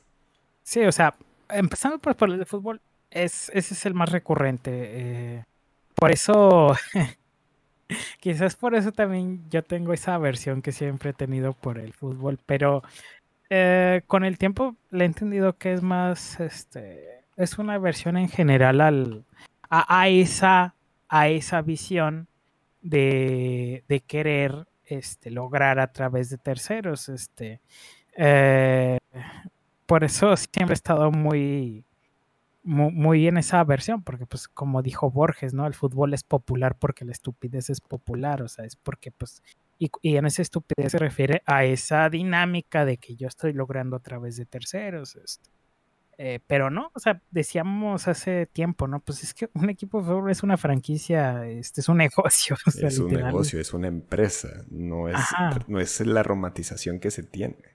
Ajá, y mientras que está bien, pues este, tener, ser parte de una afición, eso es, eso es hasta cierto punto saludable, porque tienes que colocar ciertas partes de tus intereses en algunas cosas y es válido. Ya el problema es cuando ves esa dinámica de que estás logrando a través de terceros, o sea, uh, y también está el tema de los de, del, del, pasado. De los antepasados, híjoles. Que esa es la parte de las más cañonas, porque porque tienes, por ejemplo, el sur estadounidense, uh, con su visión de el sur se alzará de nuevo. De los Estados Confederados. Tienes a mm, toda esta gente que le. personas como Steve Bannon les ha lavado el cerebro cuando hablan sin parar del occidente, que ya es más un mito que otra cosa, el mito de occidente que es que vienen y te lavan el coco. Dices, tú eres el heredero de Rómulo y de Remo, tú eres el heredero de los latinos y del pueblo latino, tú eres el heredero de Eneas, tú eres el heredero de esta cultura occidental de hombres duros que generaron buenos tiempos, pero estos buenos tiempos hicieron hombres débiles. No, o sea... ahí nació el ah. famosísimo ahorita el rechaza la modernidad. Ah, exactamente. Exacto. Entonces, pero hay que entender, este... Ah, mire, de hecho vi que estaba también el de características personales. Ese no, no lo sé mucho, pero igual ahorita, ahorita me, me, explicas ese. Pero el de antepasados... Está también. Este, el de antepasados es muy grave porque puede dar lugar precisamente a discursos identitarios bien fuertes. Entonces tienes a tienes a los MAGA hats este, de Trump diciendo vamos a hacer América de nuevo, grande de nuevo. ¿Cuándo fue grande de nuevo? No sé, cuando había segregacionismo o cuando había esclavitud. No sé exactamente dónde está precisamente esa grandeza. Entonces, eh, tienes también, y no solamente inherente para el mito de Occidente, también en Oriente se cuecen mucho esas habas. Este. Entonces, eh, es importante.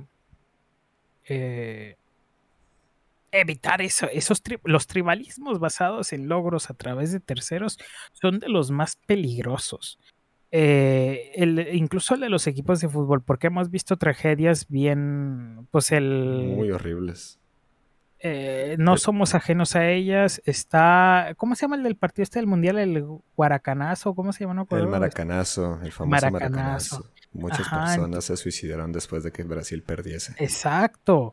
Entonces, este, eso, en el tema de los antepasados, pues no podemos hablar todo un podcast de, atentados, de tragedias, de cosas que sucedieron en el nombre de de una persona que, ya no está. Este, algún cuate que se tomó el proverbial de que sí, tú eres el heredero de Grecia, este, y, hicieron una estupidez. Ah, me gustaría recordar para un antídoto para ese tribalismo es este, hay un video muy bueno, no voy a decir el nombre completo del canal porque tiene un slang que puede ser este eh, trigger de censura, pero búsquelo como historia Miquel y hay un canal muy bueno, hay un video muy muy bueno que creo que todos deberían ver en alguna vez que es este acerca de la leyenda negra y América. Este que, que, que hace esta persona y este y que habla precisamente de que pues en la misma medida que no podemos sentir uh, no podemos culparnos de cosas que sucedieron en el pasado tampoco podemos enorgullecernos de las mismas. Entonces este es, es un horizonte de percepción que tenemos no podemos este enorgullecernos ni culparnos, porque son cosas que son de otro periodo histórico, en otro escenario, en otras variables, en otro contexto.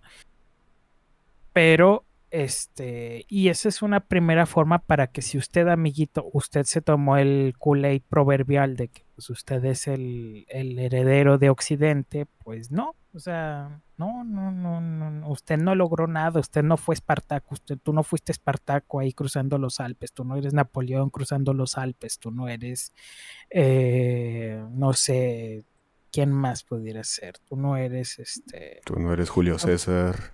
No eres Julio César, no eres Alejandro Magno, no eres este Jerjes, no eres este, no eres nuestro amigo Adolfo. No eres este, Napoleón. No eres Napoleón, no eres Joseph Stalin, no eres, no eres nada de eso. Lo siento, no eres. Y no vas a No tiene nada de malo, y no tiene nada de malo. Que no lo seas. Porque eres tú. Ajá.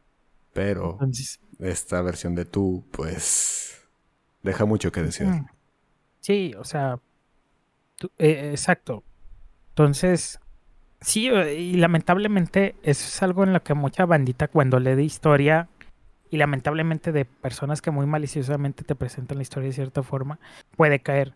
Y yo como entusiasta de la historia que soy, este, si les digo, sí tengan mucho cuidado con eso, o sea, sí nos puede parecer este, si nos puede poner la piel de gallina leer acerca del desembarco de Normandía, si nos puede, este, ah, nos puede hacer enardecer el corazón escuchar las historias de los grandes hombres de la historia, pero no, o sea, son relatos importantes que hay que preservar, sí, pero hay que aprender de ellos, no hay que creernos ellos. Es correcto. Este, y, eso es lo, más importante que yo tendría que portar en cuenta, el tema de antepasados. Este, como entusiasta que soy de la historia, o sea, sí, evidentemente reconozco que yo sí tengo muchos fetichismos, pues mi, mi, mi amor exacerbado y mi colonialismo interiorizado de mi, mi, amor por la historia británica, pues sí, pero evidentemente, este, no... Este tiene un cuadro de, de Churchill. Ajá, entonces haz de cuenta que es como tuviera un cuadro de Churchill, haz de cuenta. Pero no, o sea, evidentemente sé que Churchill fue un hombre horrible en muchas cosas, entonces, este, nada más no se nos pierde, no sé si está chida la historia, si está chido el, mito de Occidente, pero no, no es cierto, o sea, no se lo crean. Solamente diviértanse con él un rato, pero ya. Ahí después lo dejan ahí tirado. Sí, añadiendo esto de los antepasados, chavos. Eh, específicamente hablando de Latinoamérica. Este. Ah, perdón, si me permites. Ah, adelante. que, híjoles, el mito, no, no el mito, porque sí, o sea, sí, sí está más o menos sustentado. O sea, el, la dinámica del proveedor y del cuidador. Hijos, sí, quizás hace mucho tiempo los hombres sí éramos, este, teníamos el rol del protector, del cuidador, del proveedor, del cazador, del unga unga y la mujer del cuidado de las crías, pero pues ya no es así y no pasa nada. No, no eres menos tú, no eres menos hombre por no ser eso. Ok, solo importante, o sea, ya ese rol del cazador y del cuidador ya pasó, ya, lo siento. Este, esta, esta parte del podcast te, te salió del alma, güey. No, sí, o sea, es que puedo hablar largo y tendido de esto, pero pues, mm, es, eh, eh, es, es, está muy, muy intenso. O sea, incluso, o sea, Adolfo en la Alemania nacional socialista usó el concepto del superhombre y de los hombres europeos. El Viene cada cierto tiempo, vuelve esa ola de, nostalgia por el pasado, o los loquitos eh, obsesionados con Porfirio Díaz o con Maximiliano de Habsburgo. no acabas, es un no acabar y, es constantemente tener que decirle a esas personas. los buenos muchachos hispanistas. Ajá, entonces este, no puedes culparte, pero tampoco puedes enorgullecerte por los actos del pasado, no son tuyos. Ahí déjalos. Es correcto. Déjese ahí. Ahí déjese. Este. Perdón, este. Hablando otra vez de los antepasados, pues. Como ya dijo Jones, este. No eres estas personas. No lo fuiste y nunca lo vas a hacer. Y otra vez también, como dijo Jones, eso está muy bien. Eso está bien, porque a mí también me gusta mucho leer sobre la historia. Me gusta bastante y me gusta mucho aprender. pero no podemos olvidarnos de que es, pues eso, historia, es algo que ya pasó y precisamente la recordamos para que no vuelva a ocurrir. Y yo entiendo que a algunas personas no les gusta la forma en la que están viviendo en la actualidad y por ello añoran un sistema viejo o algo por el estilo en el que tal vez crean crean, supongo, piensen que van a ser parte de una clase privilegiada, pero pues muchachos. Le hacen el clavo, le hacen el clavo otra vez. Perdón por la interrupción, pero adelante, adelante, adelante. es, que, es que esto es como, si usted no ha leído 1984, vaya a leer 1984. Eh, o sea, ahí define muy bien el tema del tribalismo, o sea, en 1984 existe, es un sistema político de partido único que domina el mundo y, incluso el partido, que supone que todos tienen que ser del partido, tiene sobre vez el, círculo interior o el partido interior, que es este, el grupo selecto de personas. Y, aunque Orwell lo, único le estaba intentando plasmar la, la, la dinámica del fascismo, en realidad de alguna manera los tribalismos son fascismos porque te exigen la renuncia de la, del yo, te exigen la renuncia de tu pensamiento crítico, te exigen la renuncia de tus, de tu, de, de ti, o sea, te exigen que renuncies a ti, o sea, fíjate, no, no, no, no, no creo que esté yéndome ligero, o sea, te están pidiendo renunciar a ti para que seas parte de. Entonces, Uh, eso, eso, eso, eso va muy ligado con eso, con, con, con, los, con los tiempos pasados, porque tú crees de alguna manera que tú en ese tiempo pasado tú vas a tener acceso a ese círculo interior privilegiado, a esa aristocracia, a ese politburo, a ese soviet, eh, a ese, al partido comunista, crees que vas a tener acceso al, al consejo sindicalista, tú crees que vas a ser parte de del consejo, no, o de la junta militar, no, tú vas a ser probablemente, muy probablemente, obrero. o, una cifra de muerte. Es la triste realidad, muchachos. Estoy seguro que si esta cosa llega a alguien, el 90% de las personas escuchando, incluyendo nosotros dos, seríamos en estos, ah, por así decirlo, ilustres escenarios obreros. Seríamos, no seríamos protagonistas. Nunca.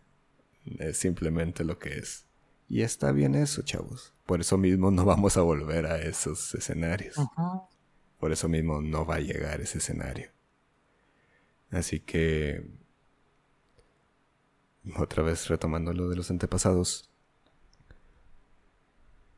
Mm, está bien sentirse frustrado en cuanto ves del camino que has llevado tu vida y piensas que no estás marcando tu nombre en la historia, puesto que eso es lo que muchas personas añoran. Quieren inmortalizarse en letras doradas en la historia, lo cual está bien, pero no podemos hacerlo mediante estas prácticas en las que quieres aplastar a otros. No recuerdo quién dijo esta famosa frase en la que en una educación fallida el oprimido sueña ser el opresor. Tal vez tú lo recuerdas, James. Ah, es de este educador brasileño. Este. De hecho, cuando la educación es liberadora, el sueño de los oprimidos es ser el, ser el opresor, de Paulo Freire, impulsor de la pedagogía en, el, en Latinoamérica. Es correcto. O sea, está entendible. Otra vez repito, es entendible ese miedo a no marcar tu nombre en la historia. Pero no puedes vivir a través de lo que las personas que ya existieron y hacerte partícipe de algo que tú sabes perfectamente que no tienes nada que ver. Esto también va de la mano a personas con características personales. y pues ya saben quiénes son estos muchachos. Estos son los chavos que, a pesar de ser mestizos, puesto que Latinoamérica es la gran mayoría mestiza, por alguna extraña razón se creen europeos. O sea, lo cual, pues, está bien.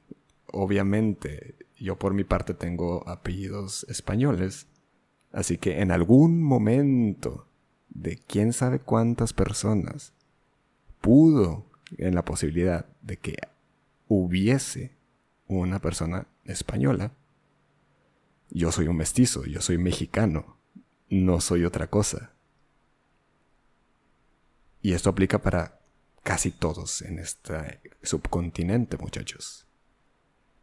Esto también va de la mano a la gente que se identifica con los vikingos, que se identifica con, por alguna extraña razón, esa tontería de la raza aria que mencionaba también a nuestro amigo Adolfo. O inclusive también este como la, la chaviza que le gusta la idea de por alguna razón es ser partícipe del protentos ay Dios mío. Protestantismo protestantismo no el protestantismo es correcto. Que o sea en realidad simplemente quieren tener una idea conservadora y lo cual está bien tienen el derecho de tener esa mentalidad, tienen el derecho de tener ese piso político, pero realmente lo están utilizando como una excusa. Sí. Y pues bueno, muchachos, porque de hecho, acabo de recordar algo que me da mucha risa siempre recordar. Es que en los tiempos de 2010, 2015, cuando Dross, este, ya saben quién es, hace videos, ahorita hace streams, creo. Este hizo su famoso video No creo en amigos imaginarios, no creo en Dios. Mucha raza, mucha gente, por eso mismo de la necesidad de pertenecer, se agarró de mano a mano del el ateísmo, lo cual está bien. el meme de Dross me hizo teo. De hizo teo, el famosísimo meme. Pero, ¿qué tal pasó? ¿Qué pasó después de eso? llegaron los años del 2017 en adelante y empezó a notarse que las personas que son ateas generalmente apoyan al movimiento LGBT, apoyan a los movimientos de izquierda, movimientos feministas. Y a muchas personas no les gustó esto. Y entonces empezaron a irse al catolicismo extremo o al protentas, oh, Jesús, no puedo pronunciarlo. Protestantismo. Al protestantismo extremo. Y me da mucha risa siempre recordar eso. Simplemente cambiaste tus ideales porque nos acomodaba lo que querías que se viera en la sociedad. Y nunca se me va a olvidar. Porque yo conozco a muchas personas, muchos creadores de contenido que dieron ese cambio. Y wow es algo que hasta la fecha me sorprende mucho. Como simplemente por el, por el hecho de que no soportas a X colectivo, cambies tan radicalmente algo tan importante y personal como la religión. Yo, yo ahí tengo un paréntesis. Este, yo le dije algún momento en una discusión, no acalorada, porque fue amistosa de trabajo acerca de eso, porque estábamos hablando acerca del aborto. Yo le dije, mira, honestamente son dos mil años de teléfono descompuesto desde, al menos en el caso de las religiones eh, abramánicas. Son dos mil años de teléfono descompuesto. Este, realmente no sabemos todo exactamente y no hubiéramos sabido todos los casos porque era imposible específicos de cada particularismo moral o, ético de, lo que habría dicho el Jesús, eh, el buen Jesús en, en sus enseñanzas a los apóstoles. Entonces, para esas, este, yo no tengo problema con que existan corrientes que apoyen las libertades civiles como la del aborto en el caso del catolicismo. De hecho, hay una, hay un colectivo que es este católicas por el aborto, que pues lamentablemente creo que en algún caso fueron, algunas fueron excomulgadas, muy, muy a mi pesar.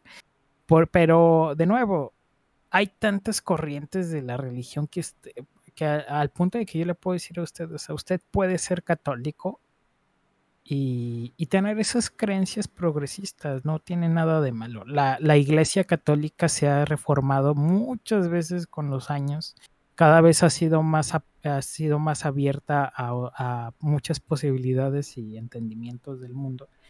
Porque pues para empezar, las religiones son tribus, por así decirlo, y evidentemente una tribu sin gente, pues no funciona. Entonces, evidentemente, por eso se reforman las religiones, para que pues, no pierdan creyentes.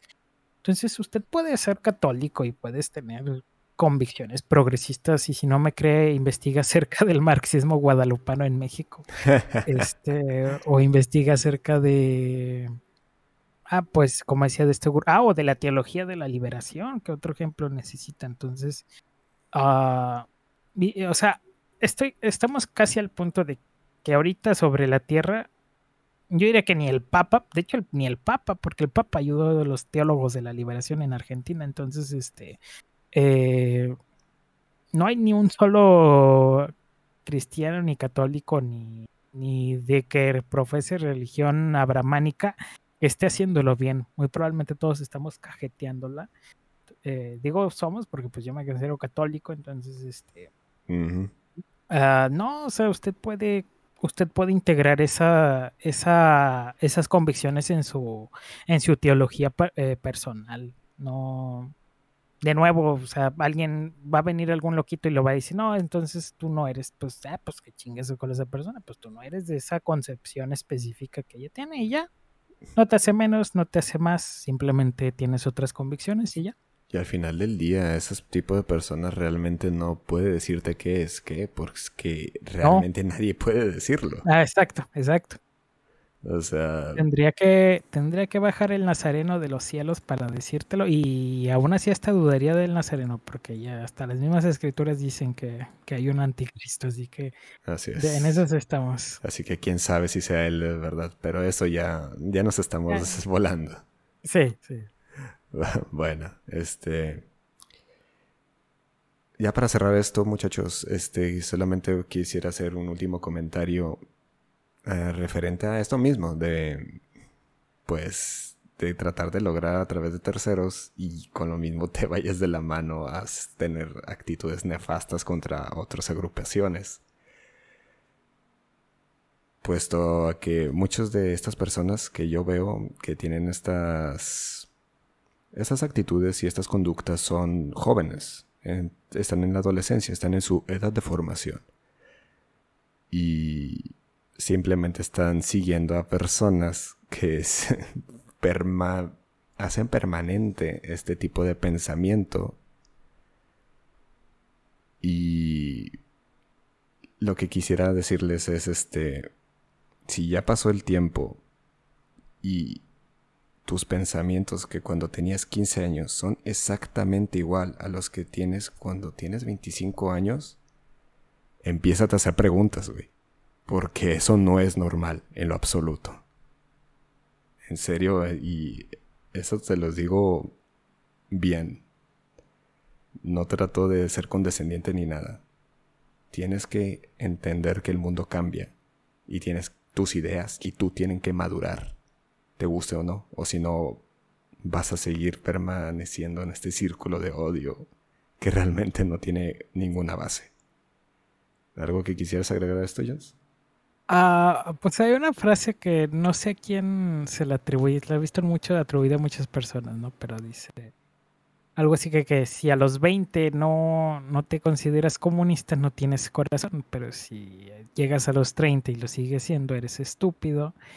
Eh, no que sea el caso, pero o sea, explica muy bien. Eh, sí, eh, definitivamente tienes que madurar tus esquemas de pensamiento. No eres difícil, no, a menos que seas la reencarnación del Buda para estar así de iluminado tan joven, pues bueno, este, órale.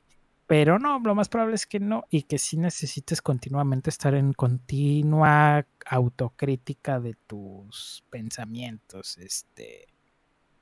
Y si crees que si usted está escuchando esto y usted ha dado un sí, no, este, no, yo digo que no, yo estoy bien. Pregúntese las cosas y pongas y someta a la prueba del tiempo lo que usted piensa. Y sométaselo personalmente. Que no deje que terceros nuble su mente. Tiene que hacérselo usted mismo. Por favor. Ya no estamos para que haya Coco Wash en todos lados. Y para todo. Ay, hijos chulos. Pero ya retomando en esto de logrando a través de terceros, lo que haga tu equipo de fútbol no lo estás haciendo tú. No eres tu antepasado, nunca vas a hacerlo. Y acéptate tal y como eres. No, no te niegues tanto, por favor. ¿Quedamos? Perfecto. Perfecto.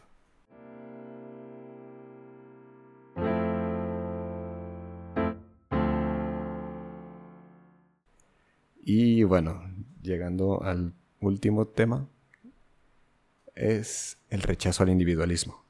Esto es algo que pasa porque sí. Realmente por el mismo miedo al rechazo, empezamos a rechazar nuestro individualismo. Empezamos a hacer copias de carbón de lo que queremos aparentar ser. Y pues, ¿cómo decirlo muchachos? No es necesario esto ustedes pueden ser lo que se supone que ustedes son.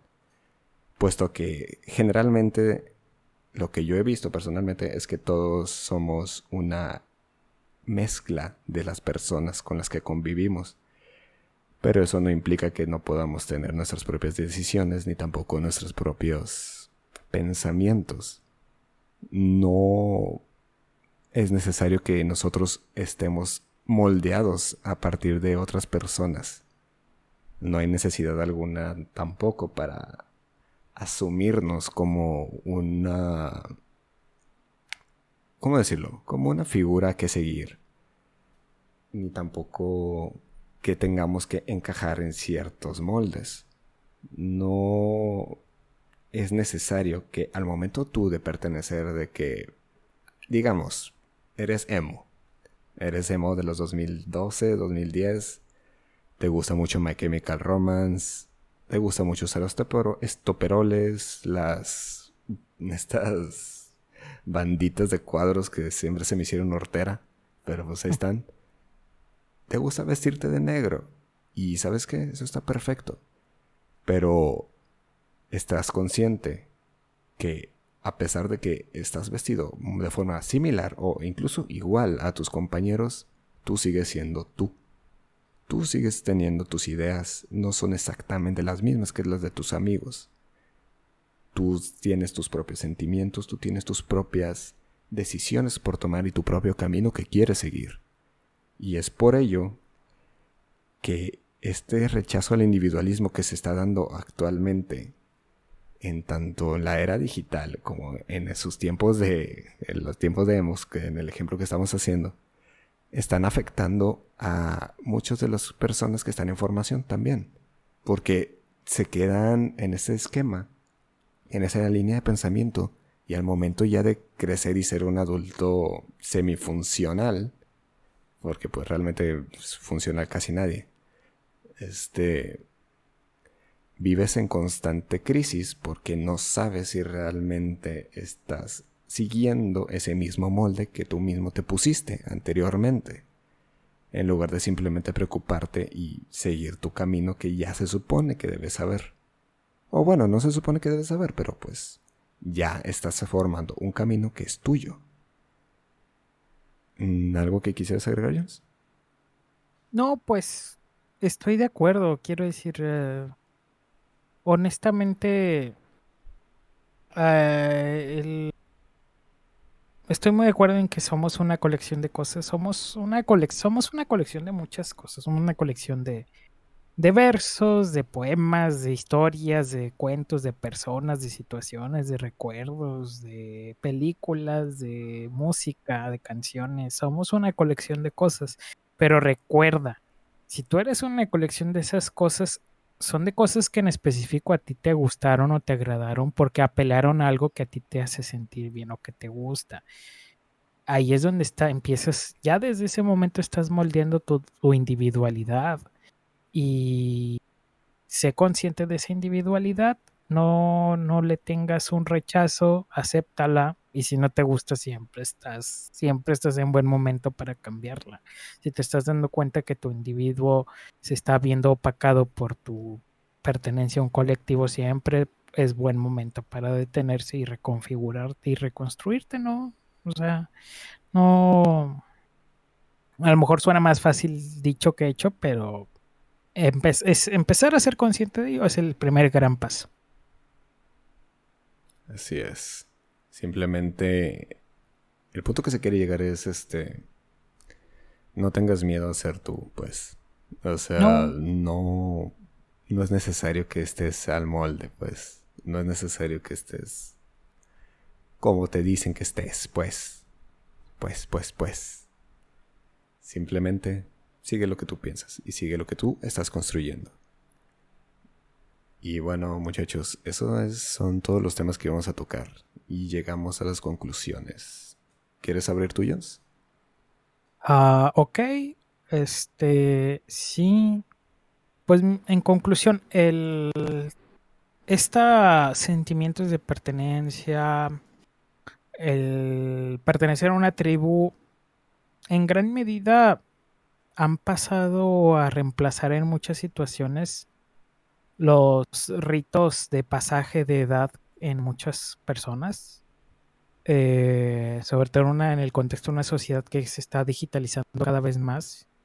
Sin embargo, hay que entender que, pues como decíamos, de acuerdo a las definiciones de, autores como Mafesoli, me agradó mucho, o sea, en tanto entendamos que pues son de creación espontánea, no están sin forma delimitada y son de tiempo efímero, eh, las entendemos como algo que nos contribuye a nosotros, nos puede dejar cosas bonitas, tenemos que aceptar cuando terminan y que no son determinantes para que acaben nuestras relaciones con las otras personas que formaban parte de esa comunidad o tribu eh, y que pueden germinar en relaciones duraderas y muy positivas y muy fructíferas este, podemos sacarles el provecho. Eh, también en cuanto a las relaciones pues, eh, parasociales eh, y las sensación de logros a través de terceros, pues hay que, hay que irlas erradicando.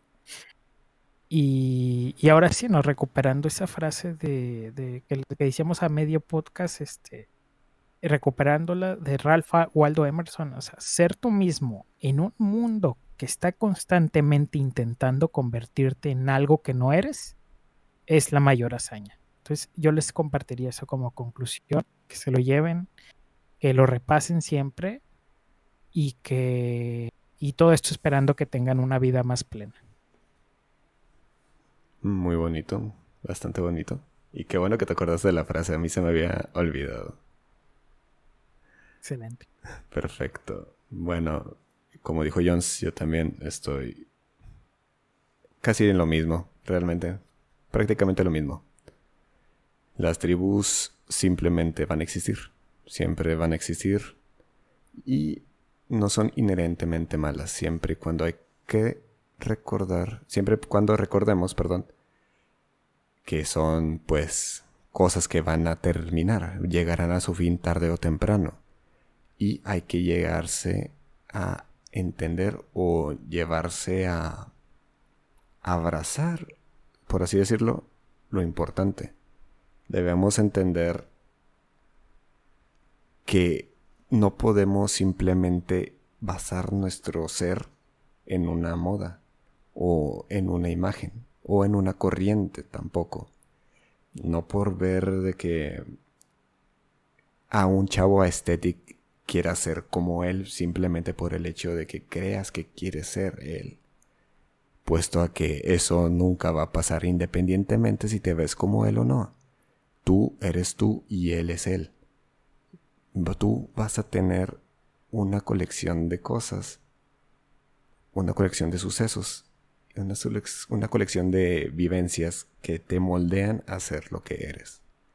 Y lo cual pues está bien siempre y cuando sea algo que te guste a ti y sea algo que lo que tú estás cómodo, debe bastarte y sobrarte incluso.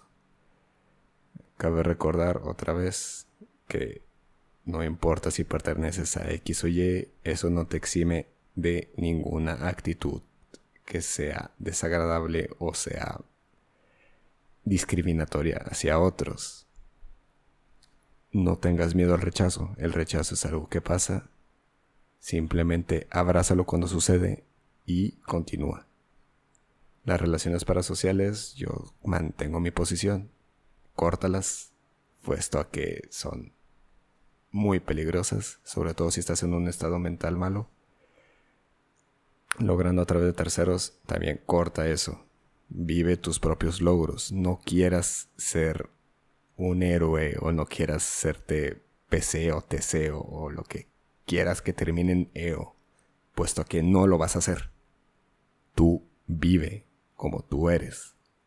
Deja de querer basarte en personas que no existen ya. Siempre continúa cambiando. No te encierres en lo que estás viendo o como pensabas cuando eras un adolescente. El mundo está en constante cambio. Tú tienes que estar en constante cambio también. Y para terminar, pues, simplemente busca la individualidad. Busca tu tribu, busca donde quieras estar. Busca tus amigos, busca tu familia. Porque tu familia también la puedes armar. Pero claro, siempre recuerda que tú eres tú. Y no puedes basar lo que eres tú en nadie más. Simplemente puedes mm, tomar alguna que otra cosa, si quieres, para formar otra parte de ti. Pero, repito, tú eres tú y tú eres un individuo. Y ese individuo es grandioso. Así que simplemente sigue puliéndolo simplemente sigue viviendo, pues. Y pues eso es todo para cerrar, muchachos. Gracias por acompañarnos, Jones. Este, espero tenerte en otros más futuros episodios. hombre, un placer y este cuenta con ello, digo, en tanto se me invite yo ahí ando. Excelente. ¿Dónde te podemos encontrar? pueden encontrar en Entre Ondas Podcast. Eh, ahí pueden eh, buscarme y ahí pueden escucharme romperme. Así como me rompí con el tema de los antepasados, ahí me rompo cada semana. Y por dos horas seguidas, ¿eh? Exactamente. Excelente, Jones. Muchas gracias. Y bueno, muchachos, esto es todo. Nos vemos a la próxima y que estén muy bien. Adiós.